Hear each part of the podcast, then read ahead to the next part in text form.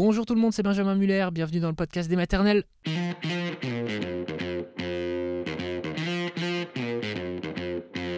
Aujourd'hui, on va entendre Anne-Laure. Anne-Laure, qui est la maman de Marcus. Anne-Laure, on lui avait toujours dit qu'elle n'aurait jamais d'enfant. Et pourtant, donc, vous l'avez compris, elle est aujourd'hui maman d'un petit Marcus. Donc, on écoute Anne-Laure et après, nous serons avec une psychologue, Marion Cano. C'est parti.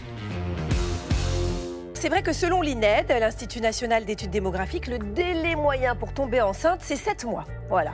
Euh, pour certains couples, c'est beaucoup plus court. Pour certains autres couples, c'est beaucoup plus long. Et euh, le parcours est souvent jonché d'obstacles. Anne-Laure, bonjour. Bonjour Agathe. Alors vous, c'est à 44 ans, après 17 ans, mais 17 ans sans y arriver, que vous êtes devenue maman. Ça. Euh, votre bébé s'appelle Marcus. Enfin, Oui. votre bébé, il a trois ans maintenant, donc c'est plus un bébé. Et c'est un vrai miracle, hein, vous allez nous raconter, parce que pour le coup, vous ne vous y attendiez absolument plus. Vous avez Non. même, euh, je dirais, fait votre deuil euh, de, de la maternité. On va repartir quelques années en arrière, si vous êtes d'accord. Bien sûr. Euh, à quel âge est-ce que ce projet de bébé devient concret? À quel âge vous vous dites, tiens, bon, là maintenant, je vais faire un, un enfant Alors à 26 ans, on commence à parler euh, bébé avec euh, mon compagnon. Et euh, l'année suivante, à mes 27 ans, j'arrête de prendre la pilule. Je pressens tout de suite que ça va prendre du temps parce que par le passé, j'avais eu déjà des oublis de pilule, mais je n'étais jamais tombée enceinte. Et j'avais aussi une endométriose qui avait été diagnostiquée à l'âge de 22 ans, mais à l'époque, on m'avait pas dit que ça pouvait être un facteur d'infertilité. Donc, euh, vous vous inquiétez pas trop, vous vous dites juste, bon voilà, je sais que ça va prendre Voilà. du temps, que euh, j'ai pas forcément euh, euh, tout pour moi pour arriver à ce projet. Vous laissez ça. passer quatre ans avant de, Oui. de consulter, parce qu'au bout d'un moment, vous vous dites, bon quand même, je vais, je vais aller faire un petit point. Que vous dit le gynécologue à ce moment-là? Alors, elle préfère se concentrer sur mon compagnon et elle lui prescrit donc un spermogramme, spermogramme qui revient catastrophique. Donc, c'est un gros choc pour euh, mon compagnon, pour moi, mais on sait que c'est important de rester positif et du coup, on persévère. Alors, vous ne voyez toujours pas de grossesse arriver. Vous décidez de prendre un deuxième, un troisième avis médical. À ce moment-là, que vous disent les médecins? Parce qu'un spermographe, je dirais, c'est un spermogramme, c'est un cliché en fait à un moment M. Oui. Euh, Est-ce qu'après, ça a pu évoluer? Alors, il a consulté un neurologue. Euh, le médecin lui a dit que tout allait très très bien pour lui. Donc, ça a été évidemment un gros soulagement, mais aussi euh, on était très étonnés. Et euh, par contre, de mon côté, Euh, j'ai consulté un deuxième gynécologue. Lui, pour reprendre ses termes, il m'a annoncé que j'avais les ovaires d'une femme de 80 ans, euh, c'est-à-dire une réserve ovarienne quasi nulle. Et il était formel, hein, je ne pouvais pas tomber enceinte. Vous aviez quel âge à ce moment-là? Euh, J'avais peut-être 30, une trentaine d'années. Donc c'est un gros choc pour une très jeune femme comme ça. Bah, C'est un gros choc, surtout que il est- enfin, ce diagnostic était vraiment. euh, ben, on- on- voilà, d'un côté, on pensait que c'était mon compagnon qui euh, ne pouvait pas, enfin, qui était stérile. Et tout à coup, c'est vous. Et tout d'un coup, c'est l'inverse. Je suis la cause de notre échec. Euh, Je me sens un petit peu perdue, en fait, Mm. euh, dans tout ça. Mais alors, vous aviez un problème aux trompes aussi? Oui, j'avais également un problème aux trompes. Elles étaient très, très abîmées, euh, certainement dues à, à plusieurs salpagites qui Mhm. n'ont pas été détectées et soignées. Et j'avais également les trompes imperméables, c'est-à-dire que ça rendait absolument impossible toute grossesse. Et ça, ça s'opère. Oui, ça s'opère. Donc vous faites opérer à 32 ans. Exactement. euh, et après, vous essayez de tomber enceinte naturellement. Vous dites, Oui. ouais, j'ai nettoyé mes trompes. Oui, J'ai une réserve ovarienne qui n'est pas terrible, mais on vous Mais a pas, pas dit grave. c'est impossible, impossible. quoi. je me dis, il n'y a rien d'impossible. Je crois au miracle. Je suis persuadée. Je me dis, on va y arriver. On persévère. Mhm. Alors, on sait que ça fragilise le couple, hein, euh, vivre tout ça. Euh, comment se trouvait votre couple après toutes ces années où vous avez essayé sans succès? Ben, alors, mon compagnon n'y croyait pas trop. Moi, je, je- j'étais persuadée qu'on allait y arriver. Euh, c'est vrai que euh, les années ont passé et euh, rien ne se passait. Donc, on commençait à y croire un petit peu moins. Et vous avez commencé à approcher de, je dirais, l'âge fatidique symbolique, parce qu'il il n'est que dans la tête, mais enfin, il est quand même aussi un peu physique, malheureusement. Oui. Ce sont les 40 ans. Oui. Euh, donc, euh, qu'est-ce qui s'est passé alors quand vous avez approché les, les 40 ans? Alors, je pensais qu'on était très soudés avec mon compagnon, mais en fait, euh, nous n'avons pas un papa. hein. Mm. Nous avons fêté nos 14 ans ensemble. Et une semaine après, il m'a quitté sans me donner un seul mot d'explication. C'était six mois avant mes 40 ans. Donc à ce moment-là, moi, je vis le- très très mal cette période. Il est parti du jour au lendemain. Oui, tout à fait. Oui. Vous pensez que c'est ça? Ce sont les problèmes d'in- d'infertilité qui ont, qui ont abîmé votre Je couple pense. Je pense, comme je n'ai pas eu d'explication, moi j'ai interprété ça comme ça. évidemment, euh, euh, toutes ces années sans euh, prendre la pilule et que rien ne se passe, mm. je pense que ça a miné le couple. 40 ans, année charnière pour une femme, on le sait, surtout une femme qui a, qui a un désir d'enfant très très fort. comment vous vivez cette nouvelle épreuve? C'est euh, une période très difficile. Je fais un bilan. Euh, je me dis, voilà, j'ai euh, plusieurs facteurs d'infertilité. J'ai 40 ans, j'entame la quarantaine, enfin, je vais continuer à vieillir et puis surtout, je suis célibataire. Mmh. Donc, mon rêve de famille, il s'effondre totalement. Je vais mal et j'entame quelques mois plus tard un parcours de suivi psychiatrique parce que clairement, je suis en dépression. Oui, bah, on vous comprend. C'est vraiment très, très difficile. Donc, doucement, je dirais, vous commencez à faire un peu votre deuil de la maternité, mais à 44 ans, vous retombez amoureuse quand même. Oui, oui, oui. C'est euh, une histoire qui commence, enfin, tout va très très vite entre Nicolas et moi. C'est euh, une relation intense et fusionnelle. Euh, moi, je reprends goût à la vie. Mhm. Et bon, lui, de son côté, il a déjà un grand garçon. Et je sais qu'il ne veut pas d'autres enfants. Donc, c'est pas du tout. On ne se projette pas dans une vie de famille. Et puis, bon, notre relation est très passionnelle. Elle est faite de ruptures et de retrouvailles. Mmh. Et puis, vous lui dites, vous lui dites j'imagine que de toute façon, vous ne pouvez pas avoir d'enfants, puisque c'est ce que vous vous dites à ce moment-là. Tout à fait. Je l'informe de ma situation. Je lui dis que je ne prends plus la pilule. Mais euh, je lui dis voilà, plusieurs médecins m'ont dit que je ne, je ne pourrais pas avoir d'enfants. Mmh. Donc, il est au courant de ma situation. Alors là, on arrive en décembre 2018. Alors, ça fait euh, neuf mois que vous êtes avec euh, Nicolas. Vous l'avez dit, c'est une relation qui est tumultueuse, très très passionnelle. Comment se passent les fêtes de fin d'année en 2018 Deux jours avant Noël, on se dispute. On ne dit pas les choses vraiment, mais moi j'interprète ça encore comme une rupture. Et euh, le 31 décembre, je fête le réveillon avec une amie, chez une amie. Je bois un petit peu de champagne, mais je reste très raisonnable. Et le lendemain, au déjeuner, avec ma mère et mon frère, tout ce que j'adore d'habitude, là, euh, mes cœurs, même les odeurs m'incommodent. Donc je trouve ça très, très bizarre. Euh, ma famille suggère un petit peu sur le ton de la rigolade que je pourrais être enceinte.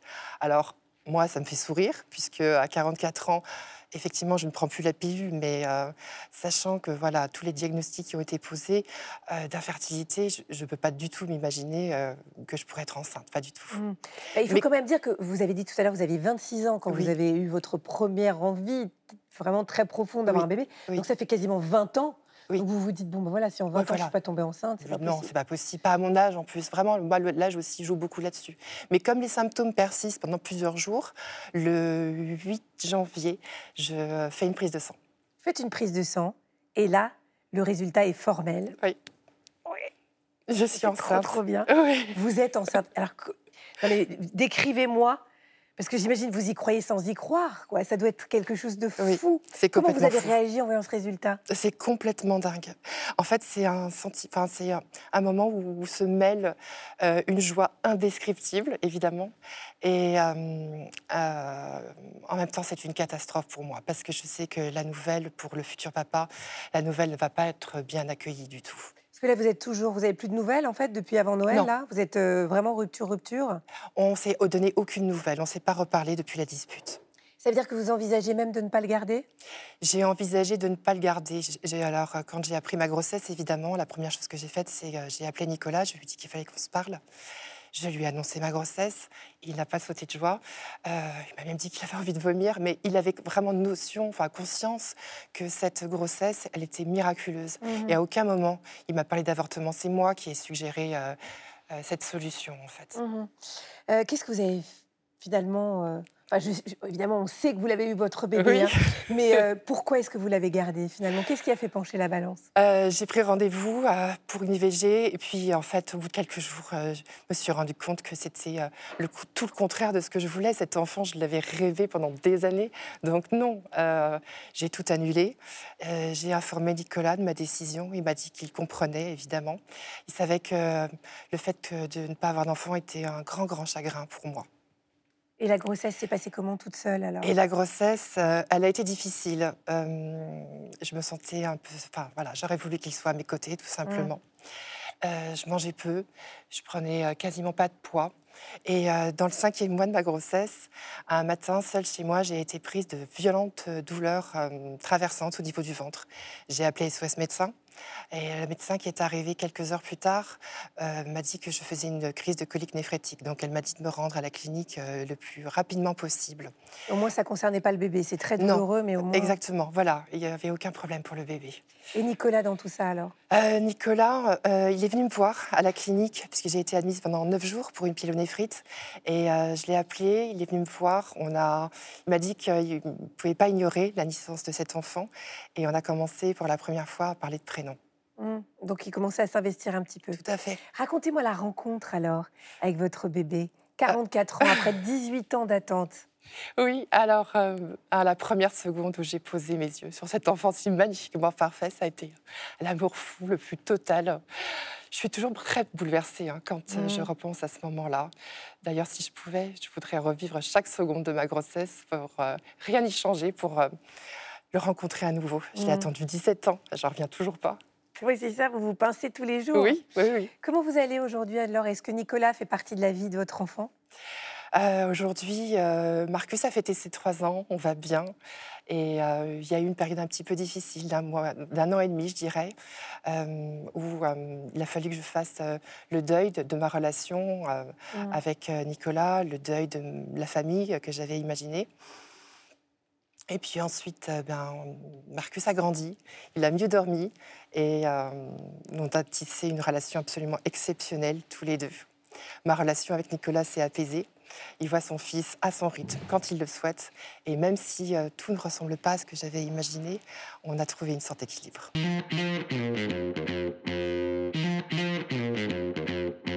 n'est pas un expert, c'est une experte. C'est Marion Cano. Bonjour, merci d'être avec nous. Marion, vous êtes psychologue clinicienne, maître de conférences en psychologie clinique en périnatalité à l'université euh, Paris-Cité. Vous êtes l'auteur de Devenir parent grâce au don d'ovocytes. C'est aux éditions RS. On vient d'entendre Anne-Laure. Elle a mis 17 ans pour euh, enfin tomber enceinte. Elle avait 44 ans. Est-ce qu'on arrive à expliquer ce type de miracle? On entend beaucoup d'histoires, on dit bah, tiens, c'était pas le bon. Euh, tout à coup, euh, bah oui, c'est parce que ces deux-là étaient vraiment faits pour, euh, pour se reproduire quelque part. Est-ce que ça, ce sont des mythes ou est-ce que c'est la réalité? Alors, ou alors on imagine que c'est parce qu'il y avait un lâcher prise aussi. Oui. C'est vrai qu'on retient toujours les histoires de couples euh, qui obtiennent une grossesse lorsqu'ils abandonnent l'AMP ou des couples qui ont obtenu une grossesse. Euh, AMP, PMA, même. Oui, voilà, tout à fait, qui ont obtenu une grossesse alors qu'ils étaient en pleine démarche euh, de PMA. Et on se dit, voilà, finalement, c'est grâce au lâcher-prise qui peut laisser sous-entendre que l'infertilité pouvait être psychologique. Et à mon sens, ce type de raccourci est à éviter parce qu'il culpabilise beaucoup les couples. Bien sûr, énormément. Sans compter tous les couples qui vont arrêter l'AMP ou s'engager dans des démarches d'adoption et qui n'auront pas euh, de grossesse. Alors, en ce qui concerne Anne-Laure, c'est difficile de dire euh, euh, ce qu'il en a été. En tout cas, elle a changé de partenaire. Peut-être que ce dernier avait un niveau de fertilité peut-être un peu plus élevé que le précédent il est aussi parfois possible euh, d'être enceinte, même avec une insuffisance ovarienne, même si ça reste assez rare. En tout cas, en ce qui concerne Anne-Laure, euh, qui a mis 17 euh, ans pour être enceinte, on peut comprendre que l'arrivée de ce bébé relève vraiment du, miracle. Oui, d'autant plus qu'on se dit, bon, a priori, quand on a un problème, on a quand même plus de chances de tomber enceinte à 26 ans qu'à 44, mmh. quoi qu'il en soit. Donc c'est vrai que c'est assez fou. On a une question d'Irma qui euh, vous dit diagnostiqué stérile il y a deux ans, je le vis de plus en plus mal, jusqu'à ne plus supporter quand mes amis m'annoncent leur grossesse. Euh, le mal d'enfant peut-il être une cause de dépression? Absolument. D'ailleurs, Anne-Laure en parle dans son témoignage. Le vécu de l'infertilité est souvent très douloureux. Le recours euh, à l'AMP est souvent long et semé d'échecs qui vont à chaque fois réactiver la souffrance liée à l'infertilité. Et donc, dans ce contexte, les femmes disent bien comment les grossesses des autres, et notamment celles de leurs amis, et leurs proches euh, sont difficiles à supporter. Donc dans ce cas-là, en tout cas pour Irma, si elles sont déprimées, il ne faut pas hésiter à consulter un psychologue ou un psychiatre. Et il y a aussi des associations qui proposent des groupes de parole qui peuvent être aussi des soutiens dans ce cas-là. Euh, Flore nous écrit après 18 mois d'essai avec mon conjoint, nous entrons en parcours AMP, donc PMA. Qu'appelle-t-on infertilité inexpliquée? Alors, on parle d'infertilité inexpliquée lorsque un couple n'obtient pas de grossesse après un an de rapport sexuel et qu'aucun facteur médical ne semble l'expliquer. Alors, pendant longtemps, on a beaucoup associé infertilité inexpliquée et infertilité psychologique. D'ailleurs, il faut savoir que c'est par ce biais historiquement que les psychologues sont rentrés dans les services de PMA, les médecins faisant appel à eux euh, lorsqu'ils trouvaient aucune cause médicale. En tout cas, quelle que soit l'origine de l'infertilité, il est important de ne pas négliger l'accompagnement psychologique, notamment parce que c'est un parcours qui est très éprouvant euh, psychologiquement. Et pour le couple. Absolument. Et aussi parce que parfois, il peut y avoir certains facteurs psychiques qui peuvent renforcer la difficulté à être enceinte. Alors une autre question de Livia qui vous dit en PMA, notre seule option reste le don d'ovocytes. Nous sommes parents, nous sommes partants, pardon, mais j'ai du mal à me dire que je ne serai pas la mère euh, biologique. Comment dépasser ce sentiment? Alors, il faut savoir que le sentiment de Livia est partagé par euh, de nombreuses femmes à qui l'on propose de recevoir un don d'ovocytes. Euh, c'est pourquoi il est important d'essayer de s'engager dans un travail de réflexion en amont, c'est-à-dire avant la grossesse, sur ce que ça fait vivre déjà de souffrir d'infertilité, de devoir faire appel à l'aide d'une autre femme pour être enceinte et de ne pas transmettre sa filiation génétique. Et, pour rebondir sur le couple, qu'il y ait une asymétrie sur le plan de la filiation euh, génétique au sein du couple. Et ça, c'est souvent quelque chose qu'on méconnaît, c'est-à-dire que ce n'est pas évident euh, pour la femme qui peut euh, notamment craindre que le conjoint serait plus parent qu'elle ou que le père et l'enfant se reconnaissent un lien de filiation privilégié. Et ce qu'il faut dire aussi, c'est que maintenant qu'on en sait un petit peu plus sur l'épigénétique, on sait aussi que quand même on transmet oui. des choses à son enfant, même si on n'est pas, on n'a pas le même ADN. Oui. Alors ça, c'est absolument important. Néanmoins, je, tiens à le préciser, c'est important parce que souvent on dit ça aux femmes. On dit mais mm. tu vas être enceinte, mais c'est l'épigénétique. Et donc la femme, elle se dit, ben, en fait, c'est moi le problème. Non, c'est pas elle le problème. Il faut vraiment que les, les femmes sachent que ce sont des questionnements qui traverse la plupart des femmes, que bien sûr la femme va transmettre des choses à son bébé pendant la grossesse, mais euh, si elle est en difficulté par rapport à ces questions-là, c'est justement parce que c'est pas si simple que ça.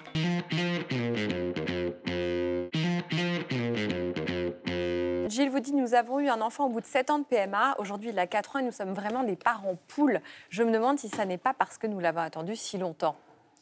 Alors, en effet, euh, le fait d'avoir attendu longtemps pour avoir un enfant peut entraîner une tendance à le surprotéger et à surinvestir la relation avec lui. Parfois même, certains parents n'osent pas ressentir, enfin, ne s'autorisent pas à ressentir de l'ambivalence euh, à son égard. Alors, ce qui va être gênant, c'est quand euh, cette surprotection va empêcher l'autonomie de l'enfant ou quand les parents sont encore tellement blessés par leur parcours d'infertilité, de PMA, qui vont lui faire euh, porter euh, le mandat de réparer leurs blessures. Donc c'est pour ça qu'on préconise euh, de s'engager dans un travail de réflexion sur le vécu de ce parcours, si possible avant la naissance de l'enfant, de façon à éviter que ce qui n'a pas été traité ressurgisse avec des effets possibles sur les relations parents-enfants. Fatou vous demande l'infertilité, les difficultés à concevoir peuvent briser un couple. Quels conseils pour rester soudé au fil des années et ne pas en vouloir inconsciemment à l'autre? Alors effectivement, euh, l'infertilité, c'est une véritable épreuve euh, pour le couple. Elle peut entraîner des, conflits, voire euh, renforcer des conflits préexistants. Parfois, le conjoint fertile peut en vouloir à l'autre. Le conjoint infertile peut se sentir coupable d'embarquer l'autre dans ce parcours compliqué pour avoir un enfant. souvent, chacun n'ose pas partager son ressenti de peur de se blesser. Et donc, ce qui est important, c'est d'essayer de maintenir la communication, de se faire euh, accompagner si besoin par des professionnels pour ne pas rester isolé chacun euh, dans sa souffrance ou éventuellement rester sur des malentendus et surtout essayer de réfléchir à ce qui unit le couple au-delà du projet d'enfant. Angela vous dit notre fils de 3 ans et demi est né par don d'ovocytes. Comment lui expliquer J'ai peur euh, qu'il se dise que je ne suis plus sa maman. Alors, la crainte d'Angela, elle est partagée par de nombreuses euh, mères dans sa situation. Euh, parfois, cette crainte, elle est tellement vive que certaines d'entre elles préfèrent ne pas parler du don d'ovocytes. En tout cas, cette question, elle illustre la nécessité de s'engager au préalable pour la femme dans un travail de réflexion sur ce que ça représente pour elle la donneuse, l'absence de filiation génétique avec son enfant. Si elle est suffisamment sécure avec ces questions, alors l'information à l'enfant pourra être plus sereinement envisagée. Les professionnels et les associations sont autant, autant de soutien possible euh, dans cette démarche. Et concernant euh, la façon dont on, peut en parler, il faut le faire de façon assez simple. Ça peut être vers l'âge de 3-4 ans, au moment où l'enfant pose les premières questions sur comment on fait les bébés.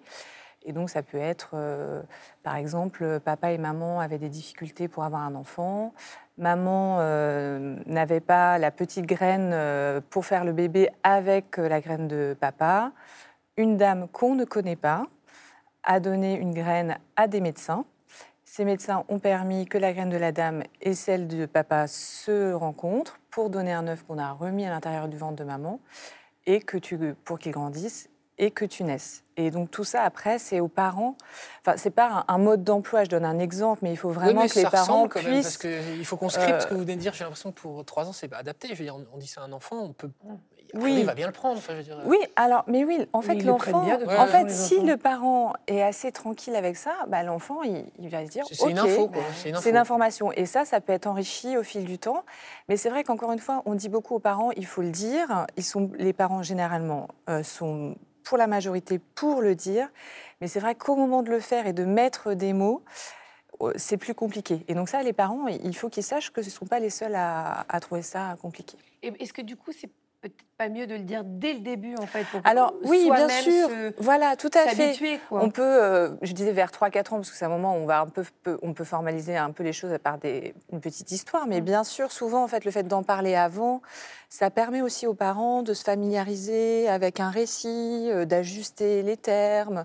et oh, bien sûr. qu'est-ce qu'on a voulu qu'il soit là, tout le monde. Absolument. Et on n'est pas obligé de voir ça comme un moment solennel. Souvent, les, moments, les parents imaginent ça comme quelque chose de. Ça va être un moment très solennel. Ça peut être justement. L'idée, c'est que ce soit un récit qui ait toujours existé dans la vie de l'enfant. Ni totem, ni tabou. C'est ça? Absolument. Incroyable. Je vous l'offre. Euh, ah, je, prends, je, peux vous dire, je le prends, puis je le prends pour le reste de ma carrière. Mais je pense que ça fait déjà dix fois que je l'ai dit dans cette émission. Non, c'est la première fois que vous ah dites ça. Ah, ok. Non, vous dites beaucoup dans la vie, apparemment. c'est ça, avec mes enfants. Oui. Euh, Lynn nous dit c'est un échec de ne pas réussir à concevoir un enfant dans notre société. Je suis honteuse de dire que j'ai eu mes enfants par FIV.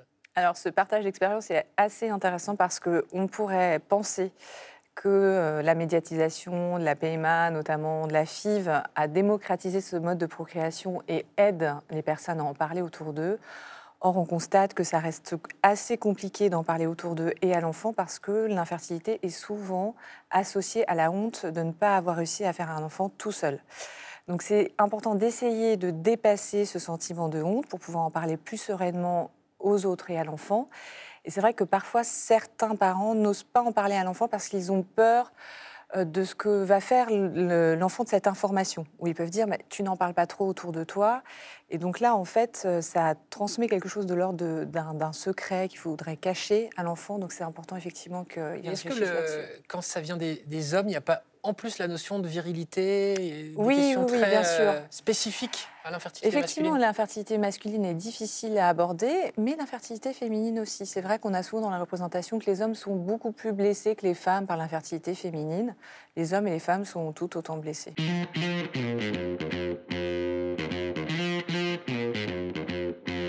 Merci Marion Cano, merci Anne-Laure, la maman du petit Marcus, et merci à vous d'avoir écouté cet épisode du podcast des maternelles. On se retrouve quand vous le souhaitez sur les réseaux sociaux, quand vous le souhaitez sur France 2, enfin c'est surtout les matins à 9h30. Cela dit, vous pouvez voir en replay sur France.tv et puis bien sûr en podcast. Au revoir tout le monde.